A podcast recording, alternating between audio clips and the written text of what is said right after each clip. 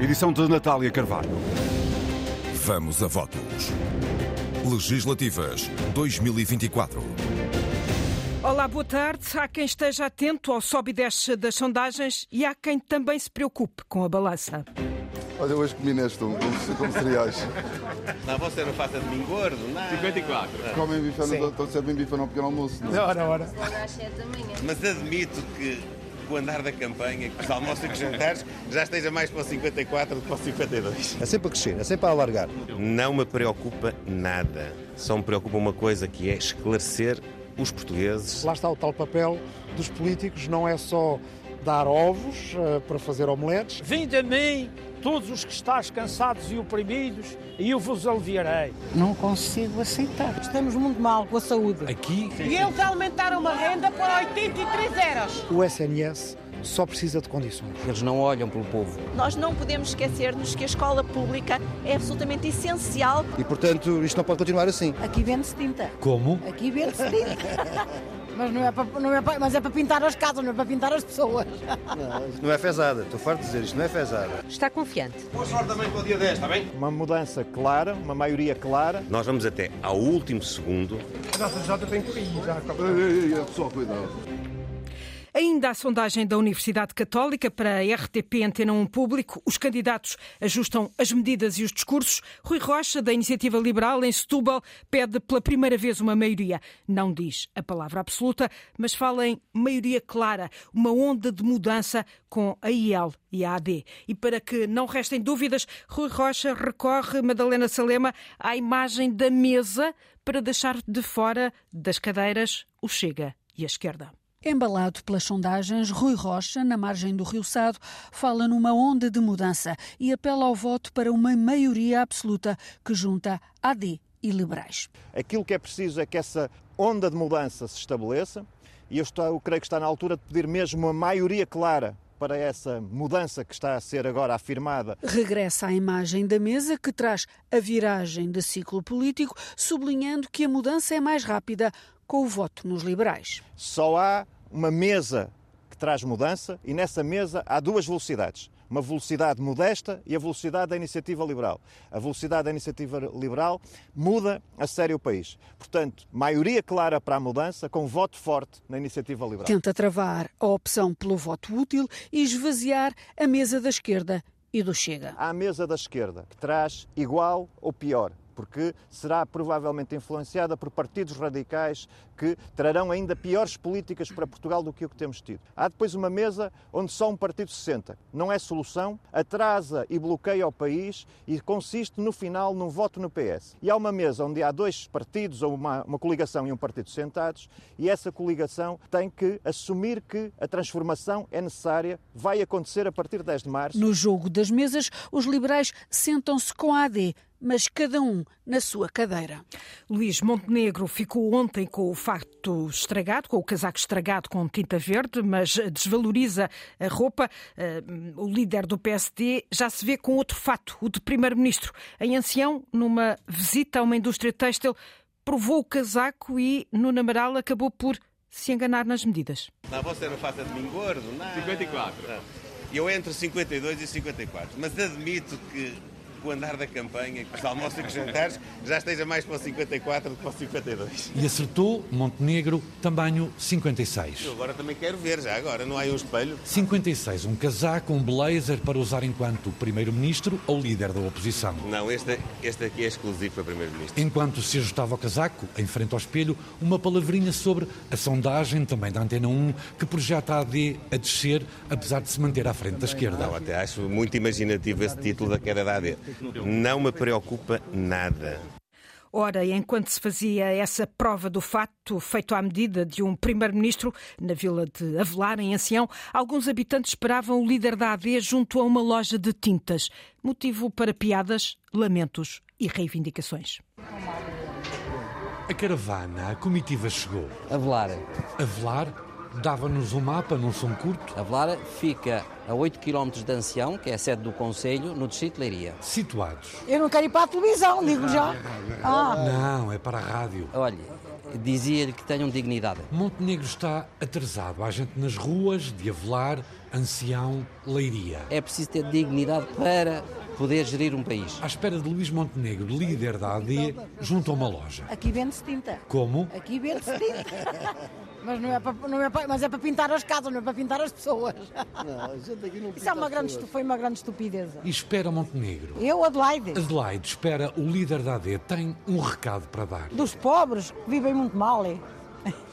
E à porta da loja de tintas para pintar paredes. Que olhassem por nós. Eles não olham pelo povo.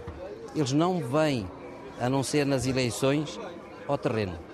Venham ao terreno. João Faria, 65 anos, insiste: venham ao terreno. Venham falar com as pessoas. Venham ver subsídios mal dados. Venham ver coisas que podiam dar subsídios a pessoas que necessitam. Voltou Adelaide. Olha, melhor para a saúde. Estamos muito mal com a saúde. Aqui, em Avelar, Ancião, Leiria, Adelaide. Aqui em todo lado. Obrigado, Adelaide. Pedro Nuno Santos quer receber António Costa na campanha, mas promete corrigir o que não correu bem. Ao pequeno almoço, João Alexandre, o líder socialista, também fez misturas. Vamos a isto.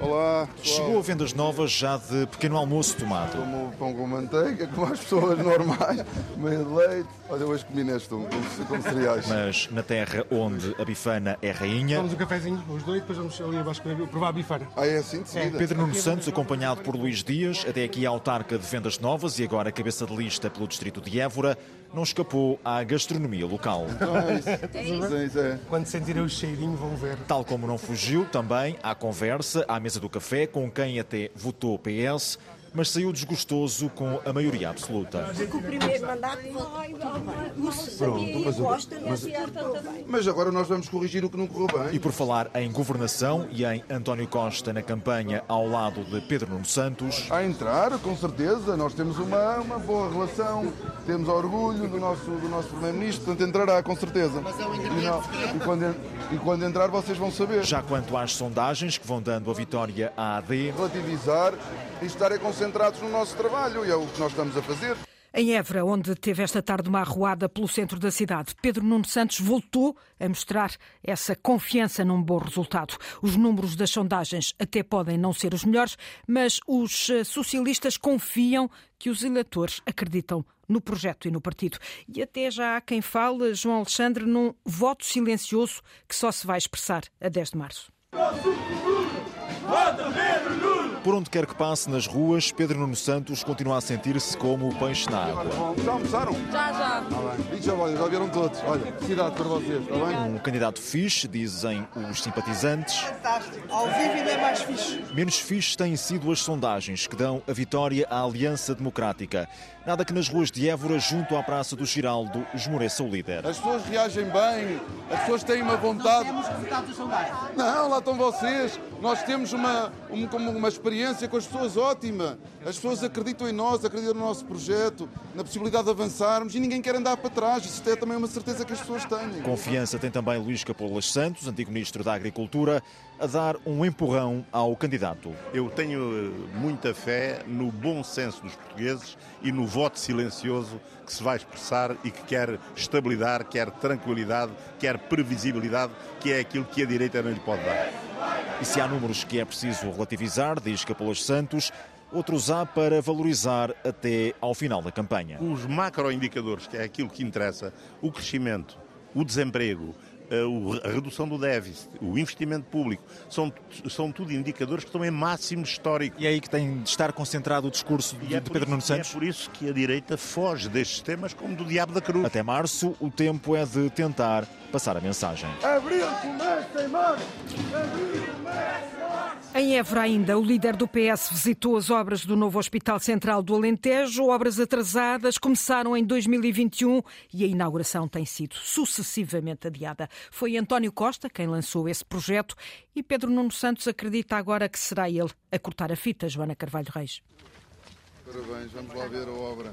Uma grande obra é esta. De capacete na cabeça, colete refletor vestido, Pedro Nuno Santos quis visitar a obra lançada pelo antecessor. Foi a presidente da ARS Alentejo que o lembrou. Neste momento, este hospital é um hospital ah, que tem aqui a mão do Primeiro-Ministro António Costa, não é? É a maior obra pública na área da saúde. O candidato socialista veio reforçar a aposta no SNS. Nós acreditamos que o futuro não é desistir do Serviço Nacional de Saúde, não é desviar recursos para o setor privado, é reforçar o Serviço Nacional de Saúde. É uma herança de António Costa que o novo secretário-geral do PS garante que carrega com orgulho. Será ele a cortar a fita? A nossa vontade e forte convicção é de que somos nós que vamos inaugurar este hospital, este e muitos outros. Porque nós queremos continuar a fazer obra, obra que não era feita no passado e que hoje está a ser feita. E está a ser difícil conciliar o legado do Costa com a mudança que quer fazer? O Partido Socialista, ao longo da sua história, vai fazendo sempre a mudança. Nós é que lideramos a mudança, mesmo quando somos nós.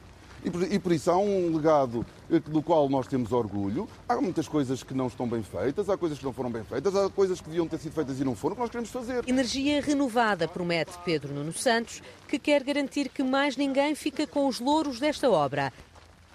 A AD tem comício à noite em Orem com Assunção Cristas, a antiga líder do CDS, ao lado de Luís Montenegro e Nuno Melo, a desvalorizar o número de indecisos. O líder do PSD, eh, o número de indecisos refletido nas sondagens, o líder do PSD aposta no contacto de rua, tarde de arruada em Leiria, com o candidato a ouvir Inês Ameixa muitas palavras de incentivo e também de solidariedade, ainda por causa da tinta. Com o número de indecisos a subir, apontam as mais recentes sondagens, Luís Montenegro aposta forte na rua para tentar contrariar a tendência e conquistar eleitorado. Vou dar um beijinho, como está? E o episódio de ontem, com tinta verde, continua a ser tema. Está melhor do que aconteceu ontem. Estou impecável. Tenho aqui, tenho aqui só um ardorzito, mas nada de, nada de mais. É verdade, mas olha, mas nós temos que ter... Da maneira que for, acho isso falta de respeito. Temos que ter alguma compreensão. Mais à frente, o líder da AD é também abordado por um imigrante chegado há poucos meses ao país, Abdul, do Senegal. Boa sorte, hein? Obrigado. E nós precisamos de vocês aqui e para ficar cá. Obrigado. Está bem? Eu não muito tempo para aqui em Portugal, sou mais ou menos oito meses. Ok. Mas gosto de Portugal. Beijinhos, apertos de mão e também elogios. E decidam melhor o dia 10. Está bem? mais simpático do que Luís. Aos jornalistas, Luís Montenegro fala em boa energia nos contactos com a população. Eu entro nas casas comerciais, eu falo com todas as pessoas, todas. Mesmo aquelas que possam ter um semblante mais eh, duvidoso com a minha passagem, eu falo com todas. Felizmente, as pessoas têm-nos dado palavras de estímulo e palavras de confiança. Mais logo, Assunção Cristas, antiga ministra e ex-líder do CDS, aparece na campanha da AD num jantar comício em Orem para Luís Montenegro. É a afirmação hoje de um espírito de mudança, de um espírito positivo, de um espírito de coesão, de um espírito de unidade. A caravana da AD em Leiria, antes de seguir para o distrito de Santarém.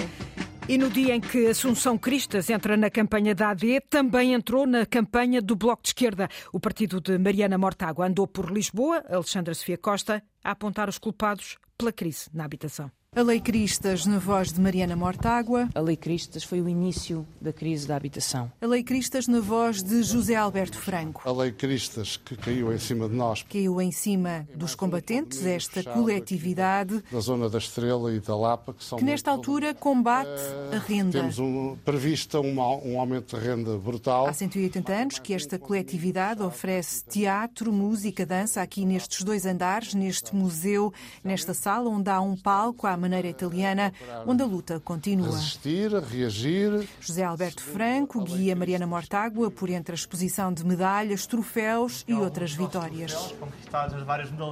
Onde a crista é agora a onda. Na crista da onda, digamos. Mariana Mortágua não aceita esta situação. O fim das salvaguardas que foram sendo criadas à Lei Cristas significa para muitas destas coletividades que conseguiram adiar o fim um aumento de renda que se torna insuportável. Não aceita que a cidade esteja a ser transformada num parque de diversões. As cidades não são Disneylândias, não podem ser Disneylândias. Então esta a antiga escola Veiga Beirão. No Largo do Carmo, no Palácio Valadares, Ricardo Moreira, dirigente do Bloco de Esquerda, repete o cenário. Já aqui embaixo já é tudo um, um parque de diversões, estamos na Disneylândia. Foi uma escola remodelada pela Parque Escolar há 14 anos com dinheiros públicos e agora está abandonada. Os antigos estudantes da Veiga Os Beirão. antigos alunos ainda a choram. Juntam-se todos os anos para chorar, continuar fechado. Mas agora o edifício enorme, quase um quarteirão, vai ser vendido. O projeto de uma pousada do Grupo Pestana são 70 quartos. O que o Bloco de Esquerda quer é que sejam residências para estudantes, para portugueses. Para residências estudantis, para habitação Neste dia pública. em que entra na campanha em Lisboa, Marisa Matias, a cabeça de lista pelo Porto. Queríamos juntar-nos porque estamos a falar de um problema muito específico que é o da habitação. Juntas na luta que pela habitação. Em particular, Lisboa e Porto. Rui Tavares, do Livre, foi a Odmira visitar a unidade de saúde local, pelos bons motivos, diz o porta-voz do Livre, para chamar a atenção para o que se faz de bem no Serviço Nacional de Saúde. Em geral, os jornalistas vêm cá. eh, porque é o normal o dar notícia, muitas vezes é quando uma coisa não correu bem, isso é notícia.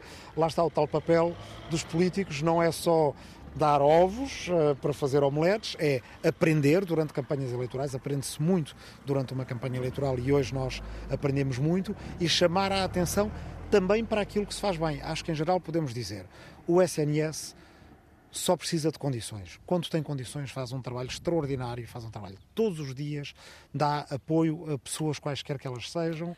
Paulo Raimundo, o secretário-geral do PCP, esteve a visitar a Associação de Paralisia Cerebral de Lisboa, uma associação com dificuldades de financiamento, o que leva Paulo Raimundo a sublinhar a contradição. É que quando o dinheiro não chega onde é preciso, de pouco serve o excedente orçamental quando persistem dificuldades no país. Esta é a grande contradição. Está tudo a crescer, está tudo espetacular. A vida está como se nunca houvesse amanhãs que nunca virão. E depois a vida real das dificuldades estão aqui como vocês assistiram e acompanharam. Este é que é o grande problema. Pouco nos serve. 4,3 mil milhões de euros de excedente orçamental, quando depois há situações para resolver como aquelas que foram aqui descritas. O que é que nos serve esse excedente orçamental? Pouco. Ou melhor, nada.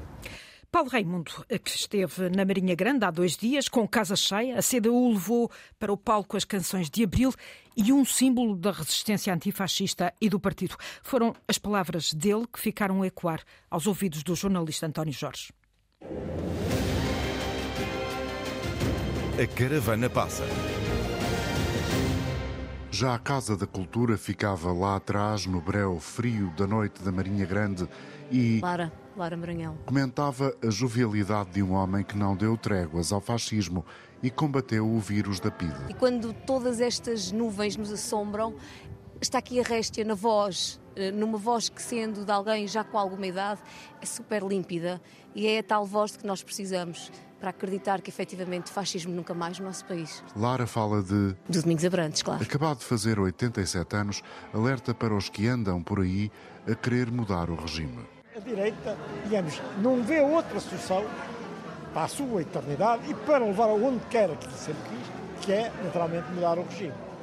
E onde dá conta disso, Domingos Abrantes? Basta ver eh, os programas, basta ver as teorizações à volta do 25 de novembro. Para o militante comunista desde 57, o galopar da direita radical não quer apenas abater a CDU. Se você estiver atento e reparar nas teorizações que se fazem acerca do 25 de novembro, tem na sua linha, na sua, uma mudança de taxa. Eu acho que é uma situação que os democratas devem acordar. E tem havido facilitismo em relação a essa progressão dessas forças? Ah, Basta ver, basta ver, basta ver o espaço que as forças reacionárias têm, sem haver uma crítica às questões de fundo que essa gente levanta. No palco da Casa da Cultura, crianças cantaram a grande.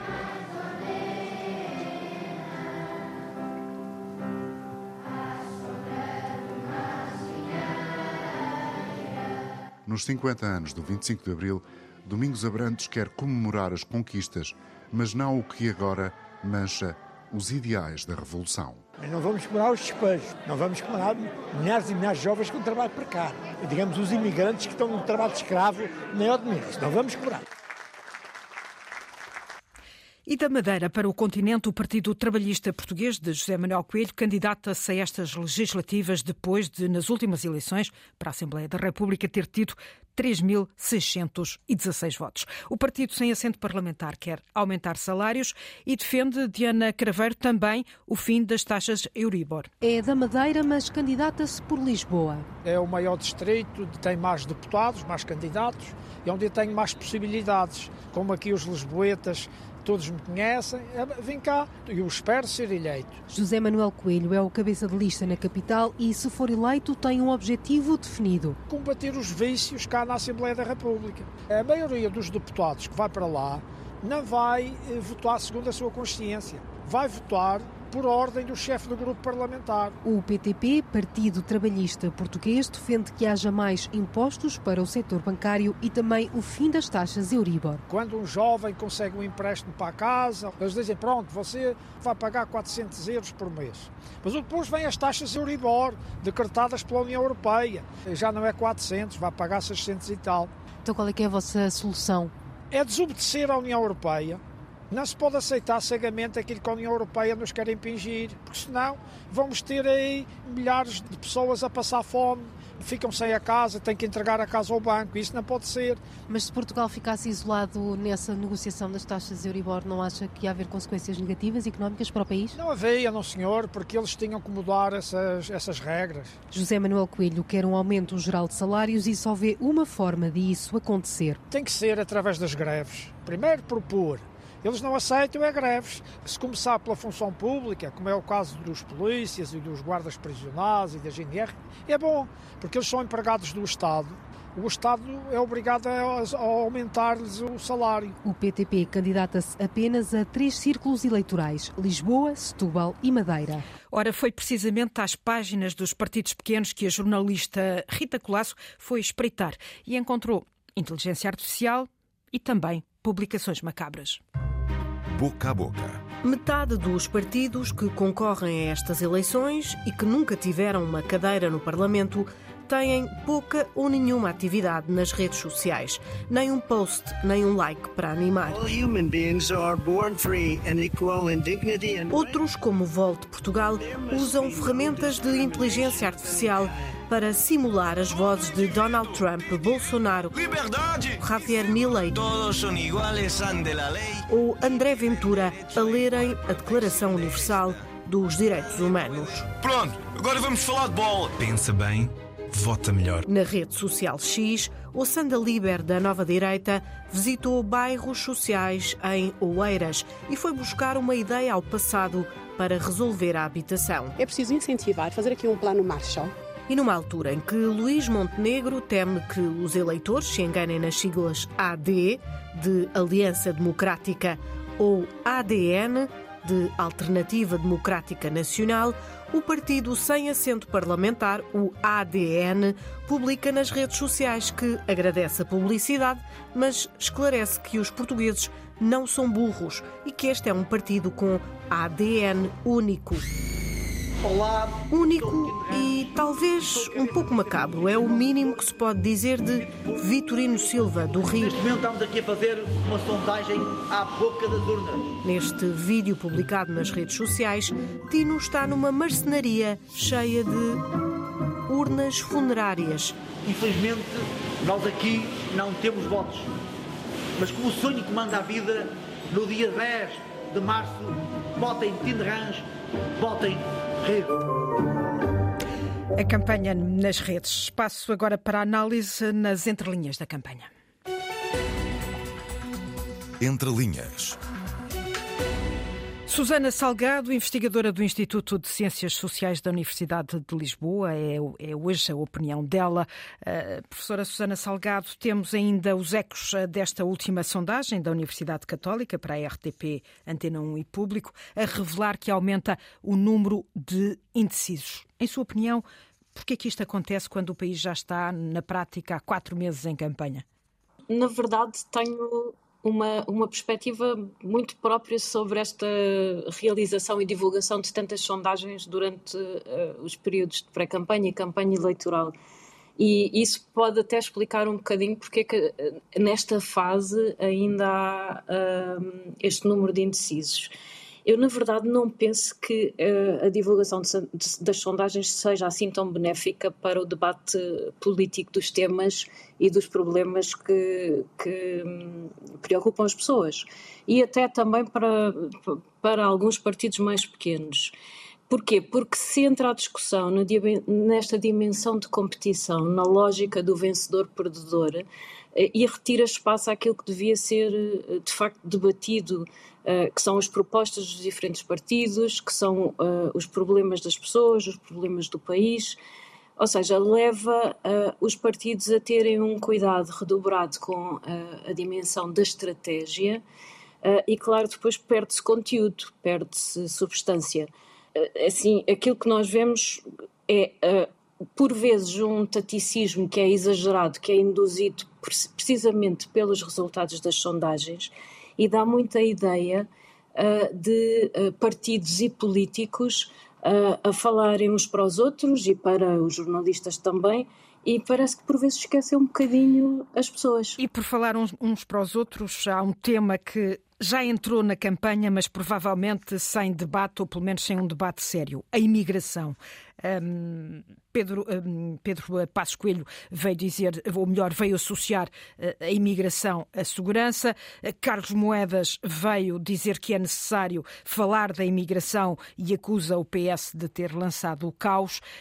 Na prática acaba por ser um debate inquinado e pouco, e pouco sério, mas não devia ser discutido? Pergunto-lhe devia ser discutido, sem dúvida. Uh, esta ideia uh, que tem sido veiculada nos últimos dias de que há temas que não podem ser abordados, seja a recusa à direita ou à esquerda, uh, é totalmente errada. Aliás, é muito pouco democrática se formos pensar naquilo que é o contexto de campanha eleitoral e aquilo que deve ser a democracia. Em sua opinião, é um debate ideológico? Ou não devia ser um debate ideológico? Não devia de todo ser um debate ideológico. Uh, tornou-se um debate ideológico e, pior que isso, tornou-se um tema polarizado uh, em que se perde um bocado a, a, a, dimensão daquilo que é importante. Aquilo que nós vemos é alguém que aborda o tema ou alguém que diz alguma coisa sobre o tema, de repente uh, é rotulado de xenófobo, de racista, etc e uh, o, o, tema em si, aquilo que, que eventualmente sejam, uh, por hipótese, uh, os receios das pessoas, nunca é de facto discutido. Já para não falar nos direitos dos imigrantes que vêm e, e, e que, enfim, nós sabemos que é trabalho que não é qualificado, que as pessoas vivem em condições deploráveis e que não há de facto um, uma discussão que é exigente, que é séria sobre o assunto.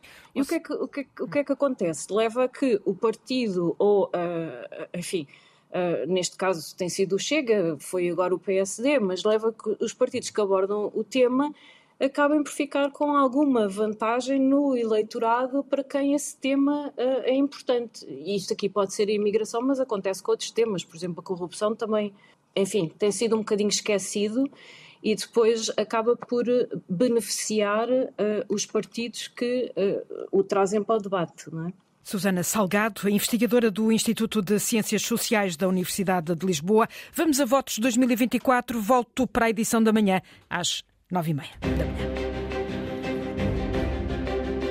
Vamos a votos, edição de Natália Carvalho. Toda a acompanha em rtp.pt barra legislativas 24 nos podcasts da Antena 1. Vamos a votos. Vamos a votos.